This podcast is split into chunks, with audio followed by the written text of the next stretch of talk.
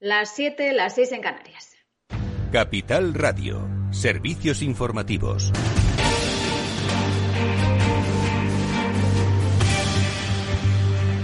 ¿Qué tal? Muy buenas tardes. La ministra de Asuntos Exteriores, Arancha González Laya, ha trasladado a la embajadora de Marruecos en Madrid, Karima Ben el disgusto y rechazo del gobierno por esa entrada masiva de inmigrantes a Ceuta. Le ha recordado que el control de las fronteras es una responsabilidad compartida entre los dos países. Estas eran sus primeras declaraciones tras el encuentro. Le he recordado que el control de las fronteras ha sido y debe seguir siendo la corresponsabilidad de España y de Marruecos. Le he expresado también el deseo eh, del Gobierno de mirar al futuro, de evitar que actos como estos puedan volver a repetirse.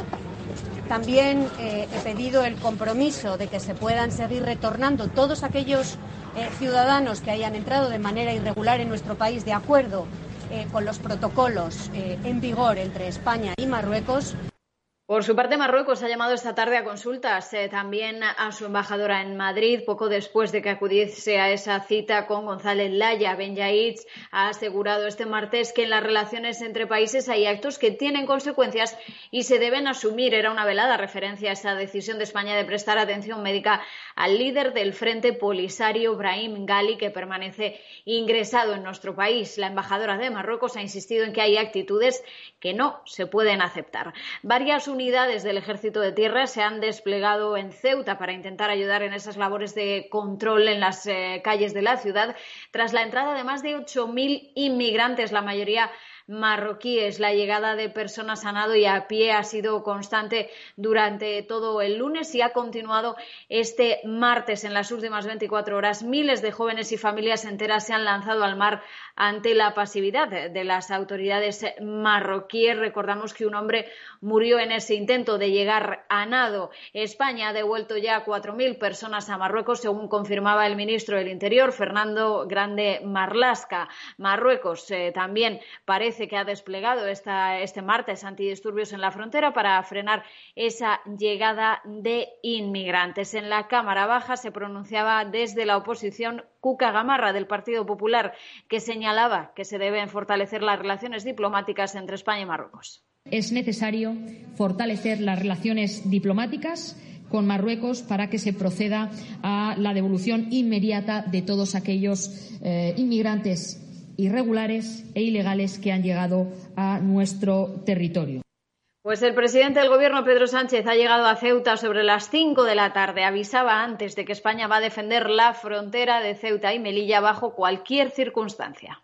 Que vamos a restablecer el orden en su ciudad y nuestras fronteras con la máxima celeridad. Seremos firmes para garantizar su seguridad ante cualquier desafío, ante cualquier eventualidad y bajo cualquier circunstancia. La integridad de Ceuta como parte de nuestra nación, la nación española, su seguridad y la tranquilidad de nuestros compatriotas y residentes allí están garantizadas por la acción del Gobierno de España, cualesquieran que sean las condiciones necesarias para ello y con todos los medios disponibles para ello.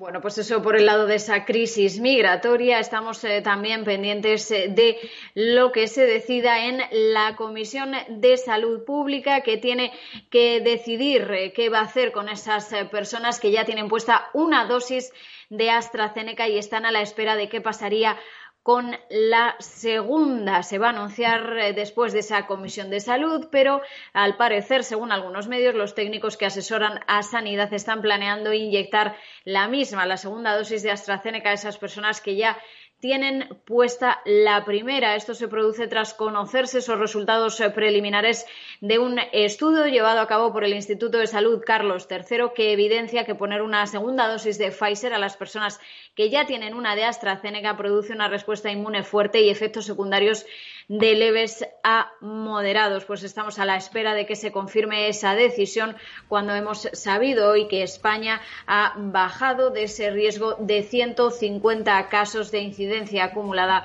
por cada 100.000 habitantes. Es uno de los temas más importantes del día. Todo lo vamos a analizar a partir de las 8 en el balance con Federico Quevedo, ahora After Work, con Eduardo Castillo en Capital Radio. Capital Radio. Siente la economía. Si miras el dinero y ves una oportunidad, hazte cliente del broker Bank Inter y consigue un bono bolsa de 500 euros en comisiones de compraventa durante tres meses. O si realizas un traspaso de tu cartera de valores de otra entidad a Bank Inter, recibirás un bono bolsa de 600 euros en comisiones de compraventa durante tres meses y un 0,10% más sobre el efectivo de los títulos traspasados hasta un máximo de 600 euros. Es una promoción válida hasta el 30 de junio de 2021. Entra en brokerbankinter.com y hazte cliente con el banco que ve el dinero como lo ves tú. ¿Te sientes atraído por invertir pero no sabes con quién hacerlo ni cómo hacerlo? XTB, el broker líder en el mercado europeo, pone a tu disposición la mejor oferta del mercado, acciones y ETF sin comisiones, hasta 100.000 euros mensuales. Infórmate en xtb.es y abre tu cuenta 100% online en solo 15 minutos. Riesgo 6 de 6. Este número es indicativo del riesgo del producto, siendo uno indicativo del menor riesgo y 6 del mayor riesgo.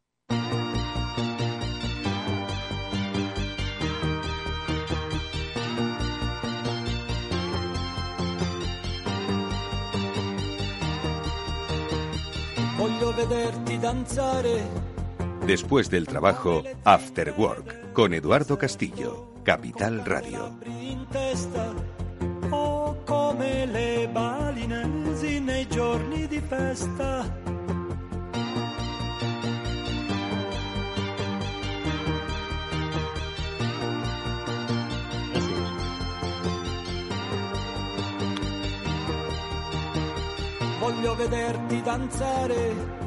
Bueno, pues eh, muy buenas tardes amigos y bienvenidos al Afterwork en Capital Radio. Es cierto que la gran mayoría no conocemos toda la discografía de Franco Battiato. Sin embargo, tres, cuatro canciones sí que marcaron, bueno, pues un periodo de, nuestro, de nuestra vida, eh, en algunos casos de nuestra infancia.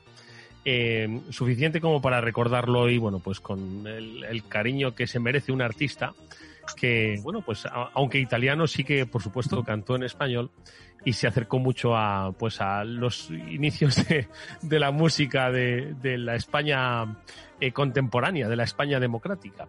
Bueno, pues esas cosas sí que las recordamos, ¿no? Porque entonces no había eh, tanta oferta de consumo de entretenimiento, no había esa rapidez y esa eh, liquidez, ¿no? Que hoy eh, marca nuestras vidas y que hace pues que las cosas tengan un componente efímero, ¿no? Yo no sé si dentro de muchos años se recordará el día de hoy y el de ayer pues como uno de los eh, máximos eh, en tensión diplomática que ha vivido nuestro país en los últimos 25 años, me atrevo a decir, o en los últimos 20 años. Posiblemente a la gente de Ceuta sí que le quede marcada este día, ¿no? Eh, son muchas las informaciones que nos llegan de conocidos y de amigos de que, bueno, pues hay gente pues que está un poco inquieta, con cierta razón, ¿no? Porque al final lo que se transmite es eh, que hay por lo menos ayer, o las primeras horas de esta mañana, que había cierto caos, ¿no? En cuanto al control de accesos y en cuanto a cómo iba a, producirse, bueno, pues la acogida de una entrada masiva de migrantes. Bueno, pues eh, de eso obviamente, ¿no? Es de lo que eh, marca hoy la actualidad política, pero de la que apenas vamos a hablar porque tampoco tenemos los suficientes datos ni sobre el terreno ni eh, con lo que dicen las redes como para debatir aquí ampliamente. Sí que es cierto que es un, tema que podemos comentar porque al final las relaciones económicas, diplomáticas, eh, culturales entre España y Marruecos, bueno, pues han estado presentes desde hace más de, de 150 años, ¿no? En diferentes formatos. Y obviamente eso es lo que marca, bueno, pues eh, la realidad de las, de las relaciones diplomáticas de hoy. Félix López, ¿qué tal? Muy buenas tardes, amigo. ¿Cómo estás?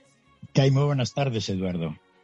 Bueno, pues entiendo que mirando también con, con, bueno, con preocupación todo lo que se está desarrollando en Ceuta, eh, por los efectos inmediatos que tiene y los efectos futuros, ¿no? Es, es cierto que es mejor a veces no mirar las redes sociales porque al final, bueno, pues estas se ven intoxicadas pues por mucha información en caliente, ¿no? Y al final, bueno, pues hay que, por supuesto, mirar con, con firmeza y determinación todo lo que está ocurriendo, pero eh, como digo, pues mantener el sosiego y el análisis, porque, en fin, cualquier movimiento que se produzca, no solo estamos hablando de cuestiones de carácter político-diplomático, sino que estamos hablando de, cuestiones de carácter social y humanitario, ¿no? Yo no sé cómo lo estás viviendo tú y, si esto, en cierto modo, bueno, pues no deja de ser pues un poco eh, esos tiras y aflojas, eh, toca tira ahora en este caso, en las relaciones entre España y Marruecos. Oye, hace unos años que nos levantamos feliz con aquello de pues eh, al alba con viento de levante y, fuerza 3, eh, bueno, pues un, aquello que dijo el ministro Trillo, ¿no? Federico Trillo sobre la invasión de Perejil y entonces conmovió la opinión pública española, ¿no? Bueno, pues esto es algo, no sé si similar, no sé si tú que tienes más años eh, lo recuerdas, bueno, pues con esa con esa profundidad, Félix. Sí, no, las relaciones con Marruecos siempre crean conflicto de una manera u otra con España, ¿no? Un poco, para ellos somos los vecinos del norte, digamos, un poco separados. Y efectivamente, pues hay bastantes temas que pueden dar lugar a, que de vez en cuando pues las cosas se salgan de, digamos, de madre, ¿no? El tema de Perejil, pues nos costó pedir la ayuda a Estados Unidos y la entrada en la guerra del Golfo, o sea que no fue una pequeña broma, ¿no? Es decir, que, y ahora pues veremos lo que ocurre, ¿no? Yo creo que en principio, pues, pues bueno, entra dentro un poco de lo que dices, ¿no? Que hay afloja con estos temas de la emigración. Mucha gente está dando otras razones, ¿no? Las razones políticas, el Polisario, eh, el reconocimiento de la Unión Europea sobre Sahara, en fin, todas esas cosas que Marruecos tiene ahí en la recámara, ¿no? Ya veremos en cómo, cómo cambian estas cosas. Yo creo que el presidente del gobierno ha estado un poco demasiado agresivo, ¿no? Tampoco yo tengo razones para, porque mm, para mi impresión se lo ha tomado más en serio de lo que aparentemente es, aunque probablemente tenga otra información, ¿no? Mm. Mm. Madre mía, si alguien te escucha dicen, si no hace, porque no hace, y si hace, porque lo hace, ¿no? Eh, yo es cierto que es que pasa que estamos el problema y además te entiendo, eh, Félix, lo que dices. Estamos tan acostumbrados a ver que cualquier declaración de cualquier político, en este caso se trata del presidente del gobierno, pues a tener una lectura eh, estratégica, no digo electoral, sino de estrategia política, ¿no? Porque es al final hacia lo que nos han dirigido los propios políticos, ojo, ¿eh? que yo te entiendo, ¿no? Dice mm, que hay que medir mucho las palabras, los tonos, ¿no? Pues para ver un poco en, qué lectura se hace y con qué intención, ¿no? Se habla de gobierno débil, de gobierno debilitado, de debilitar el gobierno. Yo entiendo que la gente quiere hacer, pero es porque los tienen acostumbrados a eso, ¿no? A que todo se hace en clave, en clave estratégica. Félix. Sí, no, es difícil a veces, ¿no? Eh, pues interpretar por qué la gente dice lo que dice, ¿no? Sobre todo a nivel de estrategia política pero no parece que, la situación de la integridad de Ceuta estuviera en peligro, ¿no? hombre, hombre, quiero decirte que al final, vamos a ver, ya no es la, integridad de, Ceuta, ¿no? Sino es un poco, em, digamos, el, el, ¿cómo llamarlo? Un poco la estabilidad social de las calles, es decir, han cruzado pues unos cientos de miles, eh, unos centenares o unos miles de personas eh, que al final hay que atender, tratar, ubicar, acoger, devolver, es decir, que va a exigir pues un proceso de reubicación para, un, eh, para una ciudad que tiene sus límites logísticos, espaciales y en metros cuadrados, ¿no? Entonces, de alguna forma, bueno, pues sí que sí que es cierto que es un quebranto, ¿no? Es decir, tú imagínate eh, yo es que no conozco, bueno, sí conozco Ceuta, pero, pero porque pasé una vez, ¿no? La frontera con Marruecos en coche, pero no te haces a la idea, ¿no? De, de, cuán, de cuán grande es, ¿no? Pero al final son los límites y a un lado tiene la frontera, que está ahora mismo cerrada, y al otro lado tiene el mar. Es decir, que es que más espacio no hay, ¿no? Y como te digo, bueno, los recursos son los que son, obviamente se puede hacer frente a esos recursos, pero nos estamos dirigiendo hacia una hacia una crisis de carácter no solo humanitario, sino también un poquito de seguridad de ciudadana, ¿no? Porque al final lo, la gente lo que quiere es, bueno, pues un poco de tranquilidad y que le aseguren que las cosas están bien, ¿no? Y que no haya descontrol en las calles. De todas formas, Félix nos está escuchando Chimo Ortega. Chimo, ¿qué tal? Buenas tardes. Hola, Eduardo. Buenas tardes. Bueno, estábamos, nos, nos, estabas escuchando, ¿no? Eh, inevitablemente, ¿no? Estamos hablando de, de, esas, eh, de esas tiranteces, ¿no? Siempre, siempre presentes en las relaciones España-Marruecos, que por otro lado, y ahora lo comentamos, eh, si hay algo en, la que, en lo que se sustenta es en, en, cuestiones, por supuesto, de carácter político y diplomático, pero principalmente económico. Es decir, aquí hay, quizás España tiene una dependencia económica de Marruecos, ¿no? Y eh, dependencia entrecomillado, ¿no? Pues que hace que, que, de alguna forma, bueno, pues la diplomacia pues tenga que ser un poco más suave, ¿no? Que, que de la que podría darse en otras circunstancias. Chimo. Eh, a ver, esto es un tira y afloja. es una cuestión de tensión. Eh, aquí la, parece ser que lo filtró Marruecos, que teníamos a este dirigente del Frente Polisario que le habíamos traído para que se operara en España. Y bueno, eso ha hecho crecer la tensión. Eh, desde la Marcha Verde, acordaros que la tensión de Marruecos no consiste, bueno, quitado lo de la lo del maravilloso episodio de las microislas, eh, no, no es un ataque militar ni es un ataque político, simplemente deja a la gente que haga su trabajo y ahora ha hecho lo mismo, ha avisado que, que no iba a interceptar a la gente que saliera por la playa y que se podía ir a España hay autobuses. Las últimas informaciones decían que hay autobuses llegando a, a, la frontera de Ceuta, a la playa, para, para cruzar ese dique, porque no sé si, los oyentes que no hayan estado por explicárselo, es simplemente un dique, lo que separa un dique como el de un puerto, lo que, tiene una verja, lo que separa eh, eh, la parte de Marruecos con la parte de España. Es decir, es nadar 100 metros, dar la vuelta al dique y, y volver a entrar. Bueno, pues eso que normalmente está controlado porque hay pocos intentos, bueno, pues ahora se ha convertido en la vía de 5.000 personas ayer ya veremos cuántas hoy y ya veremos si siguen llegando porque las informaciones decían que venían no solo de Marruecos sino de, de toda la zona sur del Sáhara que estaban viniendo muchos autobuses de otros países que ya habían cruzado a Marruecos. Con lo cual pues me dirás eh, una crisis importantísima humanitaria por supuesto porque esa gente no viene porque el gobierno de Marruecos les envíe sino porque porque buscan una salida pero es verdad que una crisis importante de difícil manejar y sobre todo un toque de atención de Marruecos diciendo, mm, bueno, tengo la fuerza de la gente, tener cuidado. Félix, eh, al final, eh, como digo, la, economía está muy presente en, estas relaciones entre España y Marruecos, eh, los acuerdos de pesca entonces con la Unión Europea, ¿no? la, propia entrada de la Unión Europea, la, la explotación de los caladeros, la también dependencia un poco mm, agrícola, eh, muchos negocios inmobiliarios, al final no deja de ser, bueno, pues un país receptor de inversiones eh, españolas, ¿no?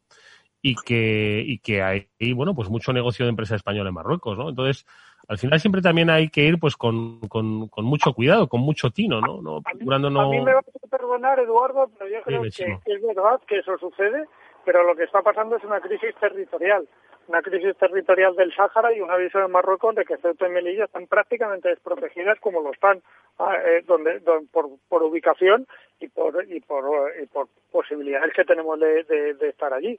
Con lo cual, algunas, eh, mm, eh, algunas fuentes apuntan algunas fuentes apuntan a que mm, la, la, reciente alianza, ¿no? Eh, que siempre ha existido, por otro lado, entre Estados Unidos y Marruecos, ¿no? Bueno, pues ha empoderado, ¿no? Al, al, país eh, del Magreb, pues a quizás realizar estas, estas, eh, bueno, estos movimientos, ¿no? Esta, este medirse las fuerzas y es lo que le da pues un poquito esa certeza, esa seguridad, ¿no? Y que precisamente España, pues ahora mismo políticamente o diplomáticamente, por decirlo así, tampoco es que esté muy bien con Estados Unidos, ¿no? no es que esté mal, ¿no? Pero al final, bueno, pues eh, eh, siempre ha sido, pues España pues tiene su, su interés estratégico limitado para Estados Unidos, ¿no? Y quizás eso es también una de las cosas que ahora mismo están condicionando pues el, la actitud de Marruecos. que la gran base americana del sur era rota y ahora el gran aliado es Marruecos. Eso ha cambiado el, el esquema de fuerzas muchísimo.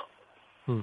Sí, porque al final eh, derrota a Marruecos hay 15 kilómetros. ¿eh? Es decir, que a los americanos les da lo mismo eh, irse 15 kilómetros más para abajo, ¿verdad? Félix. Sí, bueno, esa, eso se, se está comentando, ¿no? De todas formas, yo creo que como las relaciones esas económicas, financieras, etcétera, y de vecindad son tan grandes, eso en realidad contribuye a que esto sea más suave. No, porque no, no, van a realmente mucha gente, digamos, agravar la situación debido a eso, ¿no? Es decir, efectivamente los españoles tenemos muchos intereses en Marruecos, pero Marruecos también tiene muchos intereses en España y en que la cosa siga bien, ¿no? Es decir, que no, no creo yo que esto, si se manejara bien, pudiera conducir a mucha historia, ¿no? Pero bueno, todas las chispas son cosas siempre impredecibles, ¿no? Lo que puede ocurrir. Sí, sí, sin lugar a dudas. Bueno, pues eh, poco más que decir, nada más que esperar acontecimientos y ver cómo se desarrolla, ¿no? Esperando pues que, eh, bueno, pues no nos lleguen más imágenes de especialmente niños, ¿no? Y, bebés, eh, bueno, pues que están siendo rescatados por las fuerzas de seguridad españolas, pues porque están, bueno, sus padres, sus familias intentando intentando cruzar la frontera, ¿no? Y la verdad es que, en fin, impresiona y mucho, ¿no? Pero pero a ver qué, qué sale de esa llamada a de esa llamada al embajador a, esa casi mesa de negociación que se va a hacer eh, eh, inmediatamente para para para ver qué, qué procede porque el problema es eso que como decía no es solo gente de Marruecos sino gente de todo el sur de África que, que es la que realmente arrastra el problema eh, y son las víctimas por un lado y por el otro mm. Bueno, pues lo dicho, eh, vamos a tener que esperar a,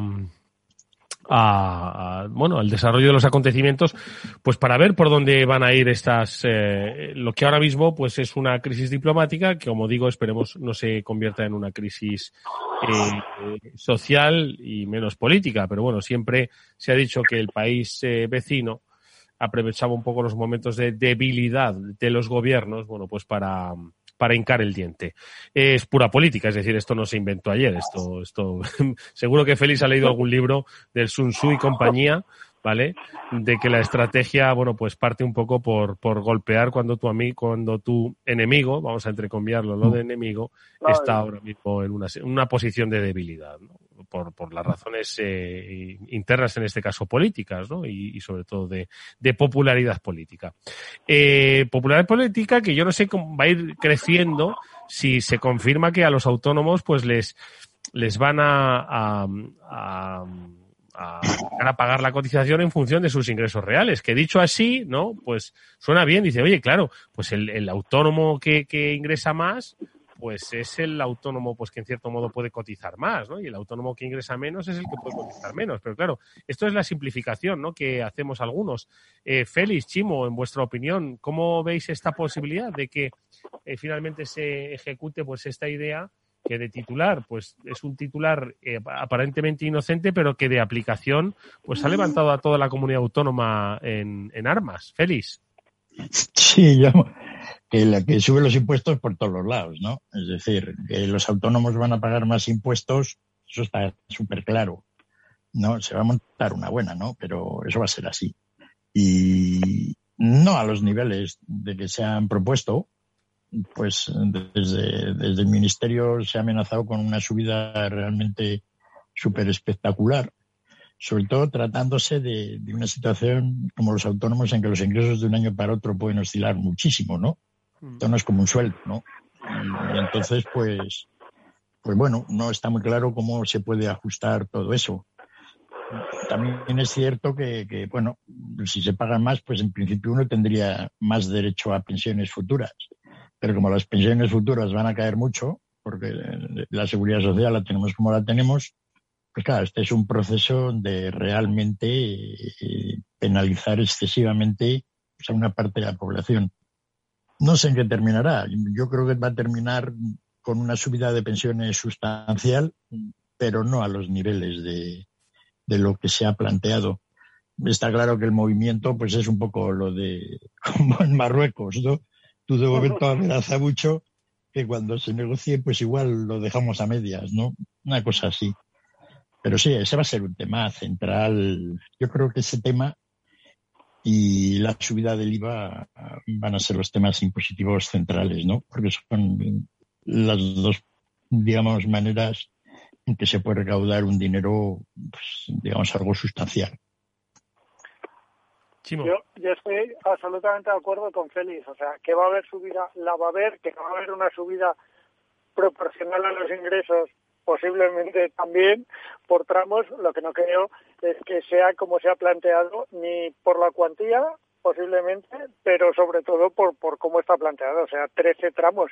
Es que a, a los pobres autónomos hay que complicarles la vida tanto, siempre. Quiero decir, eh, es que, mm, que hay mucho autónomo que no sabe de economía y que no sabe casi hacer los impuestos, aunque tenga que aprender casi a la fuerza. Eh, trece tramos de cotización, posibles cambios en función de ingresos dos veces al año. Hay que simplificar el modelo y supongo que eso es parte de una base que se presenta para una negociación, como dice Félix, en la que, por supuesto, se van a subir los ingresos, las cotizaciones, perdona, a los autónomos, ojalá les suban los ingresos también, pero, eh, como dice Félix, el problema de esto es que está muy bien, porque una queja de los autónomos siempre es un, que requieren mayores prestaciones de las que les damos eh, o de las que tenemos, porque yo soy autónomo, de las que tenemos, pero también una mayor cotización para una mejor pensión. Pero es que no nos va a llegar. O sea, es que el problema es que vamos a empezar a cotizar más para que no nos llegue posiblemente una mejor pensión por el sistema, por, por, como, por la capacidad financiera que tiene el sistema de pensiones ahora y que va a tener en los próximos años. Mm. La verdad es que, Félix, llevamos eh, dos programas seguidos hablando de potenciales subidas de impuestos. Eh, obviamente, pues están, no sé si obedecen a que obviamente están caninas las cuentas y la deuda es muy elevada y que mm, todo esto pues hay que, hay que eh, tratar de, compensarlo. Y por otro lado, las exigencias se presupone de Europa, decir, oye, yo te voy a dejar el dinero, pero de alguna forma ponte un poco las pilas. Y cuando uno se pone en plan creatividad fiscal, madre mía, Félix, es que encuentra, es que puede encontrar de muchos lados, ¿eh? Lo de las bebidas que vimos el otro día, que ya pues algunos establecimientos lo están anunciando, lo que hablamos el otro día, ¿no? Ahora pues un poco más callado el tema, porque es que, insisto, los debates líquidos que duran una semana de los peajes de las autopistas, hoy el debate es el de los autónomos, mañana será otro, pero y ven, y tira, y tira, macho. Es una cosa que no, no, entre la creatividad eh, tributaria, como digo, y la, y la, y liquidez Dios mío, de, de, de, los temas, es que no sé dónde vamos a ir. Félix. Sí, probablemente también habrá una subida de la seguridad social a los sueldos altos, digamos por encima de 70.000 euros sin ninguna contribución adicional a las pensiones que reciban. Esto es algo que ya en muchos sitios se ha contemplado. Estados Unidos siempre lo están haciendo. ¿Te refieres a las cotizaciones sociales que, que, pagan a un empleado al que le pagan eh, sí, porque a más de 70.000? Sí, no, porque no, Sí, porque a partir de una tarifa ya no muy alta en España, cuarenta y tantos mil euros, las cotizaciones ya son fijas. Son las mismas, sí. Son las mismas al tope máximo, ¿no? Entonces siempre se ha dicho que, bueno, que hay gente que gana mucho más dinero que eso y que por qué tienen que, por qué no pagar más impuestos, ¿no? Y eso pues también es una cosa que probablemente pues estén, estén mirando, ¿no? Pero bueno, como esa gente ya tampoco, tampoco es tanta, ¿no? pues empieza las posibilidades de recaudación, pues digamos, son, son más pequeñas. Es decir, lo de los tres millones de los autónomos, sin embargo, efectivamente, pues es realmente algo realmente suculento, ¿no? A la hora de, meter mano al tema. En España ya lo hemos dicho varias veces, ¿no? Tenemos un problema de demasiado gasto para lo que es la economía no recaudamos dinero porque somos más pobres que Europa. Ya, yo he hecho varios números y si los españoles de rentas bajas pagaran en la misma proporción que, los franceses de rentas bajas, pues toda esa diferencia que tenemos con Alemania, ¿no? por poner un país así más central, pues prácticamente se eliminaría, ¿no? Es decir, es triste decirlo, pero el problema de España es que somos pobres y la gente pobre pues paga pocos impuestos, ¿no? Como debe ser. Al cambio de eso, pues deberíamos tener un sistema de gastos pues un poco más ajustado. Porque mm, yo no es que diga que, que sobran los 7.000 consejeros, que no existen, ¿no? Y todo eso que os he dicho, los coches públicos, etcétera. Mm. Pero no hay ningún comentario de dónde reducir ningún gasto, ¿verdad? Mm. Sí, eso es cierto. Es decir, pues alguien podía, no sé, alguna idea. Bueno, vamos a, van a ser solo 50 euros, pero los vamos a recortar de aquí. Algún, no, no se ve de eso nada, ¿no? Es todo lo contrario, ¿no? Todo subida y más gasto, ¿no? Para, para esto, ¿no? Y bueno, ahí andamos, ¿no? De todas formas, Félix, eh, lo del recorte del gasto, yo recuerdo cuando le tocó hacerlo al gobierno del PP, eh, ¿de verdad no había otro sitio? Es decir, entiendo que se tocarían muchas cosas, pero también se tocó educación y también se tocó sanidad. ¿De verdad no hay otros sitios más allá de la educación y la sanidad donde se pueda tocar? Y no me refiero a las minucias del coche oficial, porque es que el coche oficial es pues, una minucia en realidad, ¿no? Sí, pero todas esas minucias que dicen todos que suman mucho, tampoco las sabemos las que son. Nadie ha hecho un análisis de toda la administración pública diciendo cuánto nos podemos ahorrar en cosas muy concretas. Ni el y, y, aunque tenemos los presupuestos y uno puede mirar en ellos, ni el gobierno tiene ningún interés en clarificar eso. Es decir, ningún gobierno de España, digamos, da cuentas de los gastos a, la gente. ¿eh? No sabemos nada de, exactamente la, la, situación de las pensiones de todos los políticos jubilados. No sabemos muchas cosas, ¿no? Es decir, de realidad no sabemos nada. Prácticamente como no sabemos poco. Sabemos poco. O un esfuerzo muy grande. Es decir, los españoles no sabemos en qué se gasta el dinero el, gobierno español, salvo a líneas generales de que nos los gastamos en nos lo gastamos en sanidad y en educación y pensiones, ¿no? Bueno, y te dicen cómo vamos a gastar, cómo vamos a gastar menos en educación, cómo vamos a gastar menos en sanidad y cómo vamos a gastar menos en las pensiones. Parece que no, que no es posible, ¿no? Mm. Entonces la gente queda limitada a hablar de los consejeros y los coches, ¿no? De la, pero seguro que hay mucho más gasto por ahí que no sabemos, que no será sustancial, pero bueno, es decir, es una cuestión de, de ordenar los temas, ¿no? Y de eso no se sabe, y como no se sabe, pues uno es muy suspicaz a la hora de, lo que puede lo que puede ocurrir. Pues oye, ¿qué pasó? Pues, pues tenemos un sistema de defensa pues que no nos hemos gastado un dinero en una bala en los últimos diez años, ¿no? Mm. Mm. Tenemos un sistema de inversión pública pues que no hemos arreglado un bache de milagro, ¿no? Mm. Y así, ¿no? Ahí es donde ha habido recortes, ¿no? Donde realmente pues hay un poco de dinero y donde básicamente compras, ¿no? Pero en todo lo que es el gasto, digamos, la orientación de la gente, pues no, no se ha reducido nada. Es decir, tenía que haber menos gente, poco a poco, una disminución del sector público en cuanto a personal. Es decir, de alguna manera que veamos aumentos de productividad por ahí. Ya comentamos el otro día, es cierto, la situación de la sanidad, etcétera, pero ya comentábamos que desde el año 2000 ahora el número de gente en el sistema sanitario español ha subido en un 50%, ¿no? Para cuando la población ha subido un 15%. Es decir, hay cosas que realmente eh, pues, han ido subiendo siempre y, da la impresión, sin embargo, de como que han bajado. Fíjate tú en qué nivel, digamos, esquizofrénico estamos. ¿no? A la hora de tener una idea de cómo es el sector público español y cómo evoluciona. Yo me acuerdo, hace, ahora ya lo tengo un poco más claro, pero hace seis o siete años, simplemente saber cuánto funcionario en España era una labor titánica. Mm. ¿No? Es decir, para tirarte dos mañanas, y ahora que tienes internet y todo. Todavía, todavía los números no están claros porque los incrementan, los meten en un sitio y los sacan por otro lado, ¿no? Mm. Esto, pero, pero así es, ¿no? Y bueno, esa es un poco la situación. Es decir, no sabemos los españoles Mm, de alguna manera clara, pese a que están en los presupuestos y los padres de la patria se, reúnen todos en el Congreso, de en qué realmente nos gastamos el dinero los españoles. ¿No? Y digamos, no de las grandes cifras, sino de las más pequeñas que hay detrás de todo ello. Pues al final termina diciendo, tenemos 20 ministerios. No, no, podríamos tener 10 o tenemos 800 asesores que, que estarán haciendo gastos que gastos de propaganda, etcétera, ¿no? Y todo eso, ¿no? Dentro de dos días, pues estamos todos expectantes al nuevo libro sobre el España del año 2050. Exacto. Pero ya en maquetación nos hemos dicho que se han gastado no sé cuánto dinero, ¿no? Que no sé si, será, si hará falta oro o no tienen nadie en un ministerio para maquetar. No, no, no se han enterado de que hay programas de autoedición, Félix. Sí, no, no, pues, pues, eso es lo que te indicas. Es decir, son, son, son detalles que indican pues cierto, digamos, descuido con la cosa pública.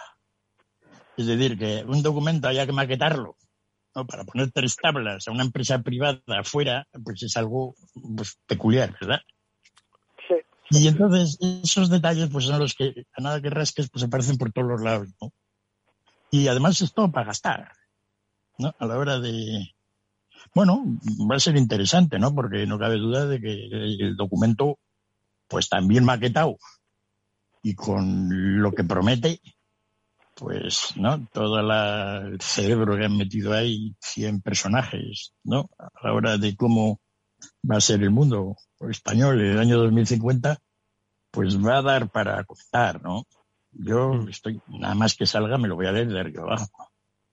Bueno, eh, hablabas antes del presupuesto en defensa. Ya andan diciendo que es que Marruecos ha gastado mucho más en defensa y más con el apoyo de Estados Unidos en los últimos años que nosotros y que eso, bueno, pues también le ha envalentonado. Por cierto, que a propósito de las relaciones entre Estados Unidos y Marruecos, hoy el portavoz del secretario mm, de Estado norteamericano ha puesto un tuit diciendo que el secretario de Estado, que es un, la figura ¿no? del, del ministro de Asuntos Exteriores, el equivalente ¿no? a la, la figura del ministro de Asuntos Exteriores, ha dicho que ha, hablado con el, ministro de Exteriores eh, marroquí para confirmar la buena sintonía que hay entre los dos países, que han hablado de Gaza y de las tensiones en Israel, no han hablado de lo de Ceuta, ¿eh? y, pero que han hablado hoy justo, ¿eh? lo ha publicado hoy en un tuit, para, insisto, pues mm, reivindicar que Estados Unidos reconoce a Marruecos como una figura clave para la estabilidad en la zona. Ahí va eso. Vamos a hacer una pausa y vamos a hablar de, economía y finanzas, que el libro de, Warren Buffett tiene 700 páginas y la semana pasada o hace dos semanas apenas pudimos comentar las 20 primeras. Venga, enseguida saludamos a Javier López Bernardo. After Work con Eduardo Castillo. Oye, Marta, ¿a ti que te gusta la bolsa? ¿Con quién compras y vendes acciones y ETFs de todo el mundo? Pues sin ninguna duda con XTB. Es un broker de confianza regulado por la CNMV. Su plataforma es sencilla de manejar pero muy completa. Me ofrecen formación continua y una atención excelente. Y lo más importante, ahora puedes hacer compraventa de acciones y ETFs con 0% comisiones. ¿Cero comisiones? ¿No pagas nada? Correcto, nada de nada, Lucía. Hasta 100.000 euros al mes no hay comisiones y el proceso de apertura de cuenta es totalmente online rápido y simple. En 15 minutos estás invirtiendo, compañera. Pues me has convencido. xtb.es. Riesgo 6 de 6. Este número es indicativo del riesgo del producto, siendo 1 indicativo del menor riesgo y 6 del mayor riesgo. Capital Radio celebra un webinar sobre biodiversidad agraria el 26 de mayo a las 5 de la tarde. Una jornada sobre la nueva estrategia europea de biodiversidad con una perspectiva económica, social y medioambiental, con la participación de Javier Alejandre, representante de la Unión de Pequeños Agricultores, Ignasi Bartomeus, investigador del CSIC en la Estación Biológica de Doñana, y Luis Miranda, representante de Singenta. Una sesión conducida por Juan Quintana, director de La Trilla. Para inscribirte tan solo tienes que enviar un mail a eventos capitalradio.es y recibirás un enlace para asistir al encuentro. Webinar sobre biodiversidad agraria en Capital Radio, el 26 de mayo a las 5 de la tarde, con la colaboración de Singenta. Eduardo Castillo en Capital Radio, After Work.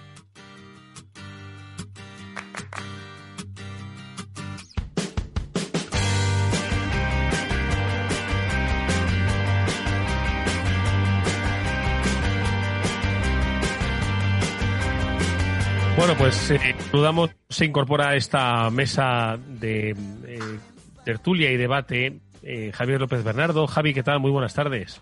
Buenas tardes, Eduardo. ¿Qué tal estás? Un placer saludarte y escucharte. Estamos con Chimo Ortega. Chimo, sigues por ahí, ¿no? Sigo aquí, como no, como para escuchar a nuestro amigo. Voy a aprender ahora de economía. Yo con estos dos tertulios que tengo, sabes que aprendo y este es mi ratito. Eh, bueno, pues eh, de, economía vamos a hablar y de, y de datos. Eh, y por cierto, datos interesantísimos, ojo, que por fin esto parece el principio del fin, vamos a decirlo así. No quiero ser muy optimista, pero hoy la incidencia ha bajado por debajo de 150 casos por 100.000 habitantes. esto, bueno, pues yo creo que es una buena noticia. es posiblemente eh, efectos ¿no? de, la, de la vacunación. No obstante, eh, os invito a mirar igualmente las redes. Eh, porque hay muchos casos de contagios y, bueno, y todavía sigue muriendo gente, ¿de acuerdo? Y pasándolo bastante mal. Chimo, está muy bien el dato, pero insisto, todavía no se ha acabado y bueno, todavía falta por vacunar, pero parece que el proceso de vacunación va bien y en forma. A ver, ahora la, duda que hay en este momento es si hemos levantado antes de tiempo el estado de alarma o no. Es decir, ¿qué va a pasar ahora dentro de esta semana ya, a finales de esta semana, con eh, esas eh, multitudes que vimos eh, este fin de semana y el anterior? ¿Qué va a pasar si va a hacer que, que la buena racha que llevábamos eh, que en parte, en una buena parte, se debe a la vacunación, pero también al descenso de la curva que estábamos teniendo, pues que se frene. Eh, esperemos que no, pero ahora vamos a resolver esa duda de no estamos levantando, ¿te acuerdas que lo hablábamos? El Mm. estado de alarma demasiado pronto, habrá que extenderlo un mes más hasta mediados de junio, como en el año pasado. Bueno, pues ahora vamos a salir de dudas entre esta semana y principios de la que viene.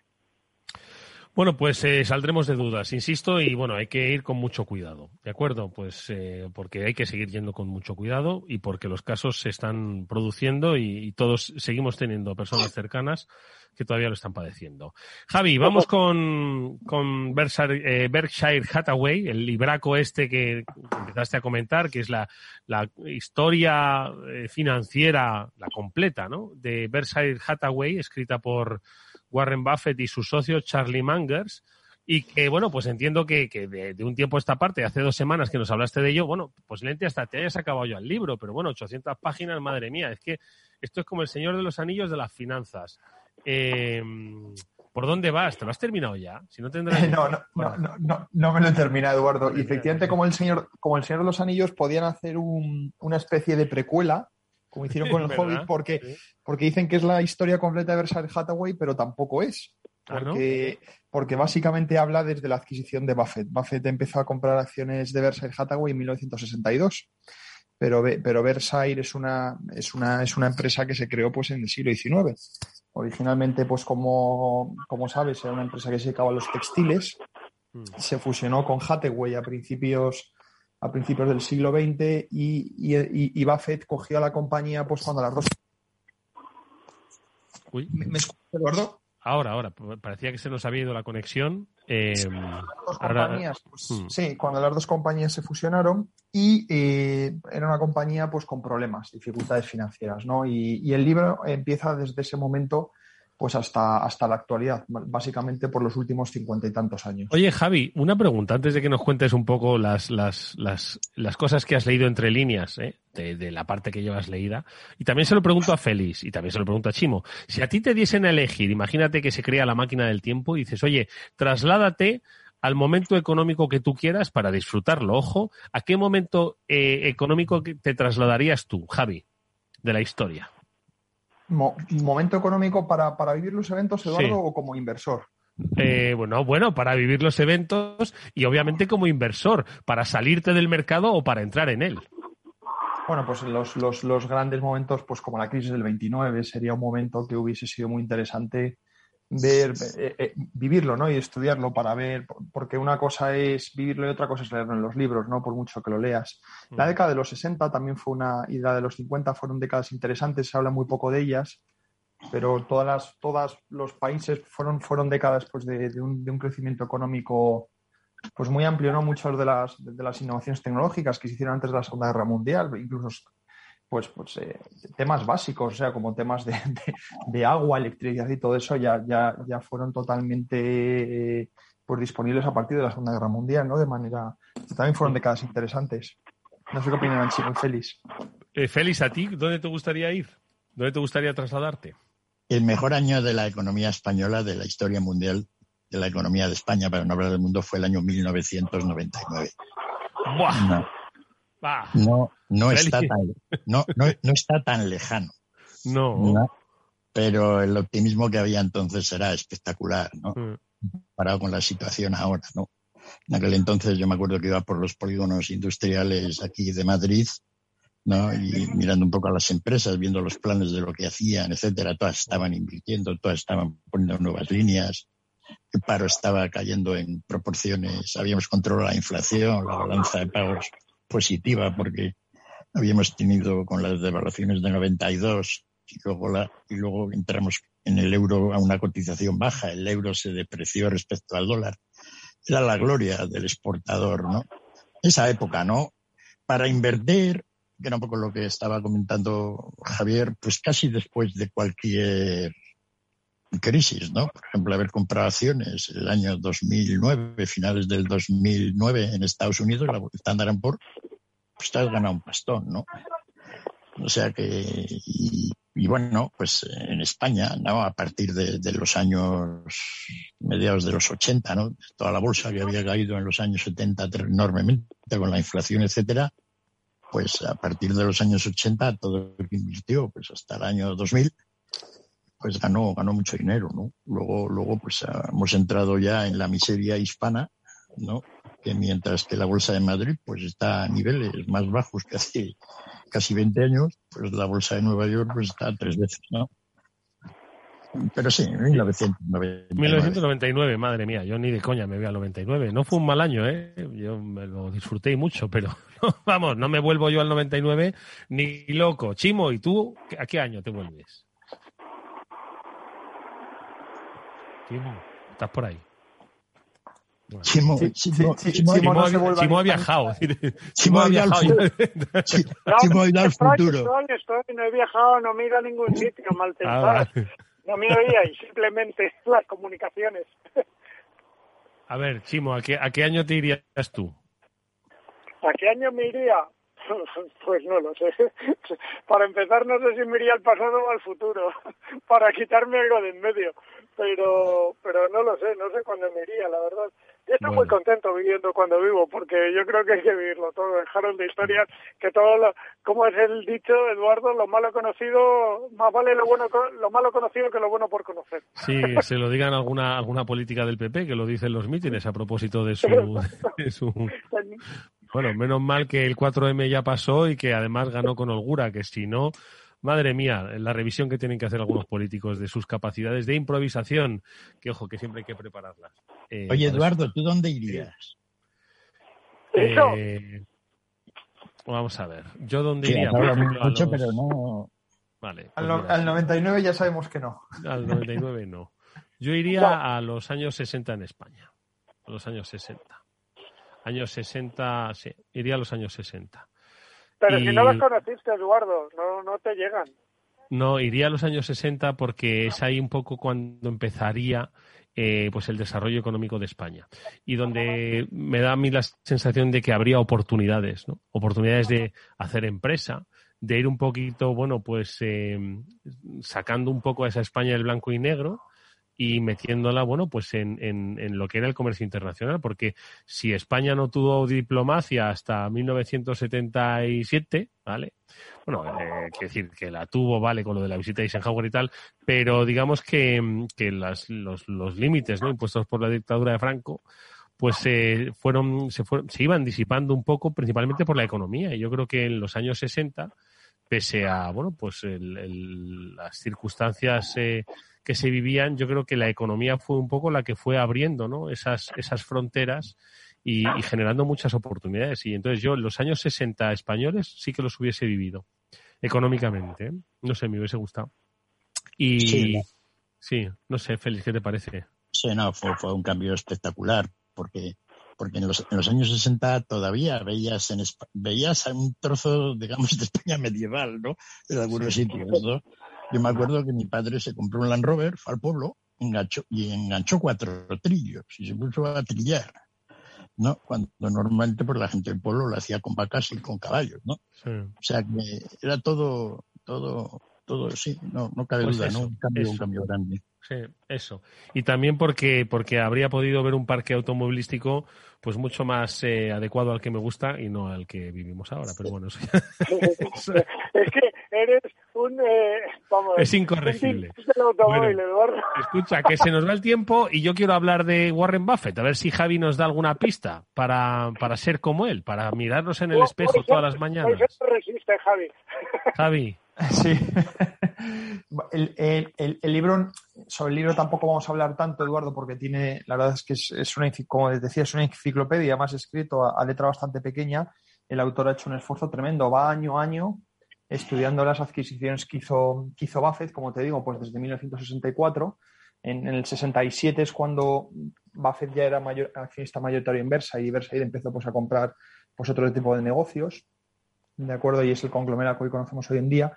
Y el libro tiene la ventaja, pues para todos aquellos que les encante la, la, historia de Versailles, que por primera vez en la historia presenta los, los, los, detalles de cada una de estas operaciones de un modo, vamos, eh, con, un detalle inigualable, ¿no? está muy bien, ¿no? Con lo cual, por, por primera vez ya, ya, no, ya no tienes que imaginarte los negocios que compraba Buffett como eran, ¿no? Ya te puedes hacer una misma idea de, oye, de con la información que tenía Buffett en aquel entonces, si hubieses tomado tú esa decisión de inversión o no, ¿no?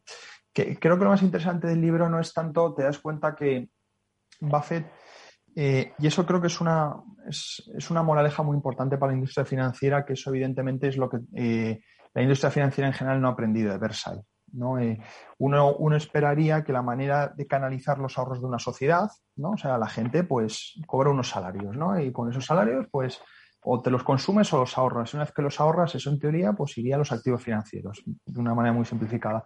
Bueno, pues como ese tipo de ahorro se canaliza a los activos financieros, se podría decir que la industria financiera se ha ido bueno, en algunas cosas ha mejorado, obviamente, pero todavía hay una gran cantidad de ineficiencias tremendas, ¿no? Eh, sobre todo para, los, para todos aquellos que estamos obligados a gestionar activos. ¿De acuerdo?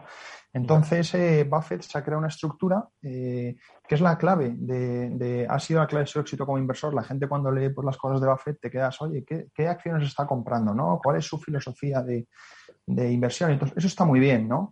Pero, pero no ha ganado dinero por eso, ¿no? Buffett ha encontrado una estructura o sea, una manera de invertir en el que le han permitido hacer lo que básicamente le ha dado la gana, que eso no siempre es, eso no siempre es posible para los que gestionan activos, y eso es lo que le ha permitido pues, pues crear lo que ha creado, ¿no? Que es algo absolutamente es algo absolutamente irrepetible y es la razón por la que Buffett es el mejor inversor de todos los tiempos.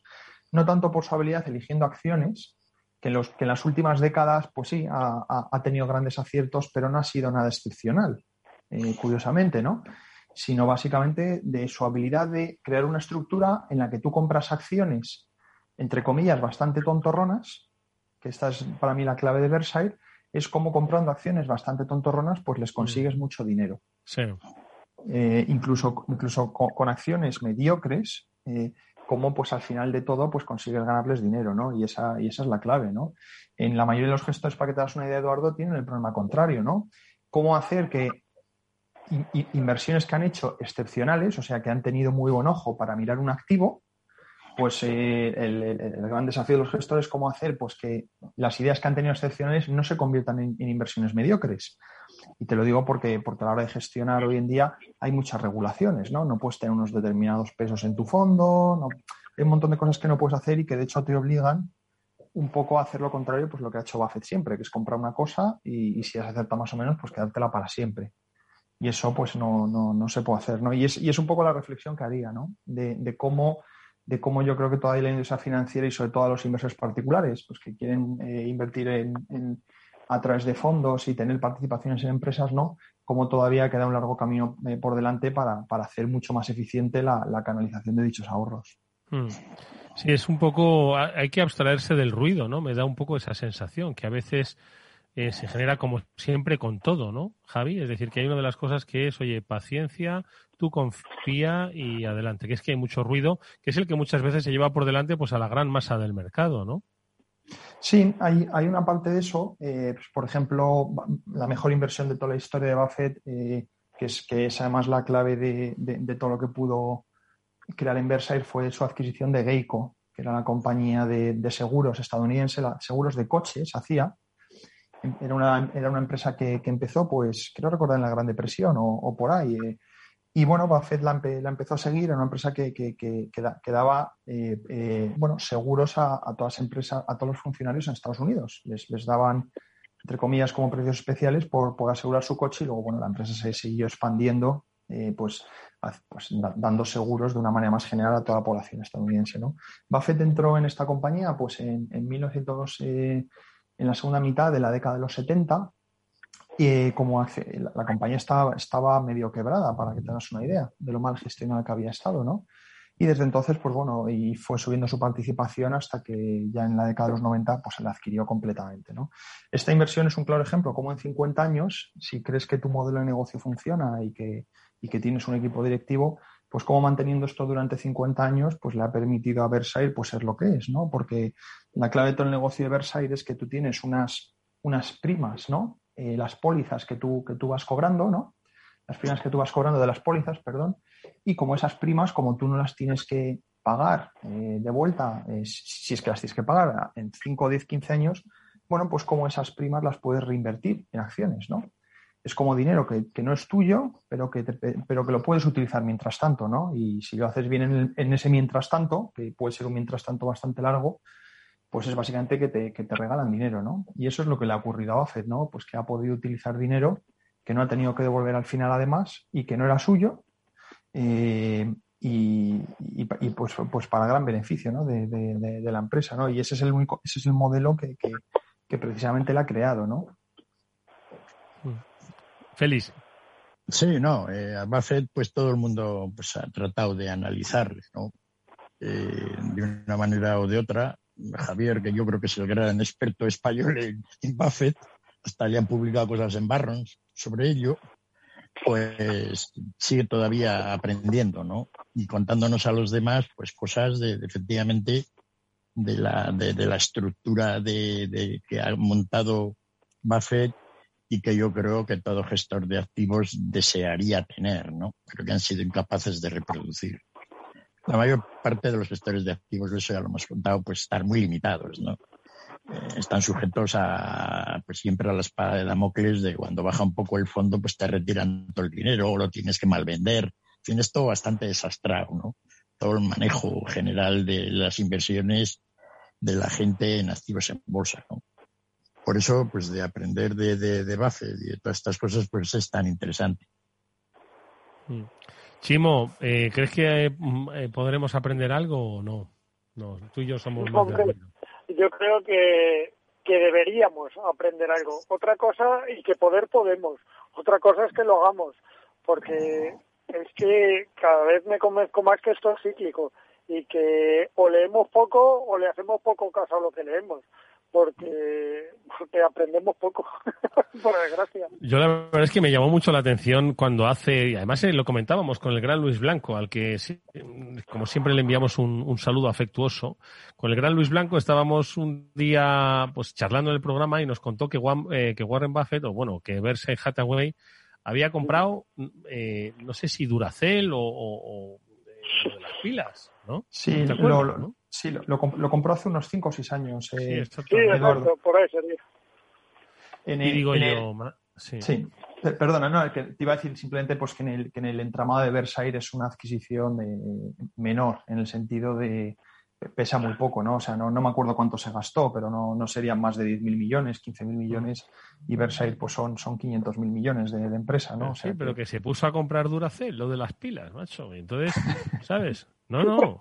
Y a ver, Cualquier, cualquiera que, diga, ¿y este por qué está comprando las pilas ahora? Cuando todos están hablando de, del litio y de, de las materias primas para hacer las baterías de los móviles y de los coches, y este se pone a comprar ahora el de las pilas, ¿no? Félix, ¿tú te acuerdas de eso, no? Sí, no, y invirtió bastante dinero en el mayor fabricante de, de, pilas eléctricas para coches, ¿no? Allí en China, ¿no? Que también es una inversión que parece no le va mal, ¿no? bueno, bueno, pues eso, yo, hombre, todo lo que sea invertir en pilas, esperemos que reciclables, tal como va el mundo, pues parece buena idea, ¿no? Pues no es dado que estamos, dado que estamos en la, vamos entrando en la sociedad de la electricidad. Bueno, amigos, que nos vamos a tener que sí, sí, sí, es que este lo estaba viendo, este lo estaba viendo. Félix López, Javi López Bernardo y Chimo Ortega, amigos, que gracias por haber estado con nosotros. Seguiremos muy pendientes de todo lo que está ocurriendo en Ceuta. Estoy seguro de que ahora con Federico Quevedo habrá alguna actualización de la información y nosotros, si es posible, la semana que viene nos escuchamos. Un abrazo fuerte. Un abrazo, Eduardo. Un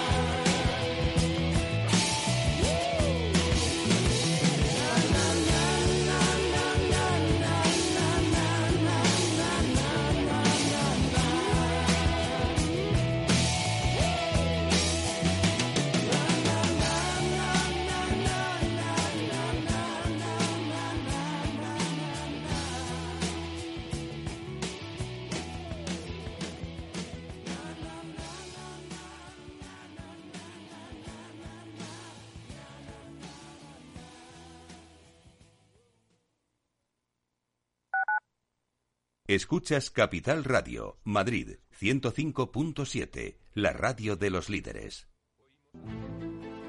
Las vacunas son seguras y la mejor alternativa para acabar con la pandemia. Eres parte de la solución. Vacúnate. Hay que vacunarse. Comunidad de Madrid. En forma de U, como una V. W. Una L signo de Nike. Sopa de letras. ¿Cómo será la recuperación tras la pandemia? ¿Qué escenario dibujan los principales expertos de la economía española? La evolución global de la curva de la propagación de la pandemia es preocupante. Es preocupante. Los posibles escenarios económicos en Capital Radio. Capital Radio.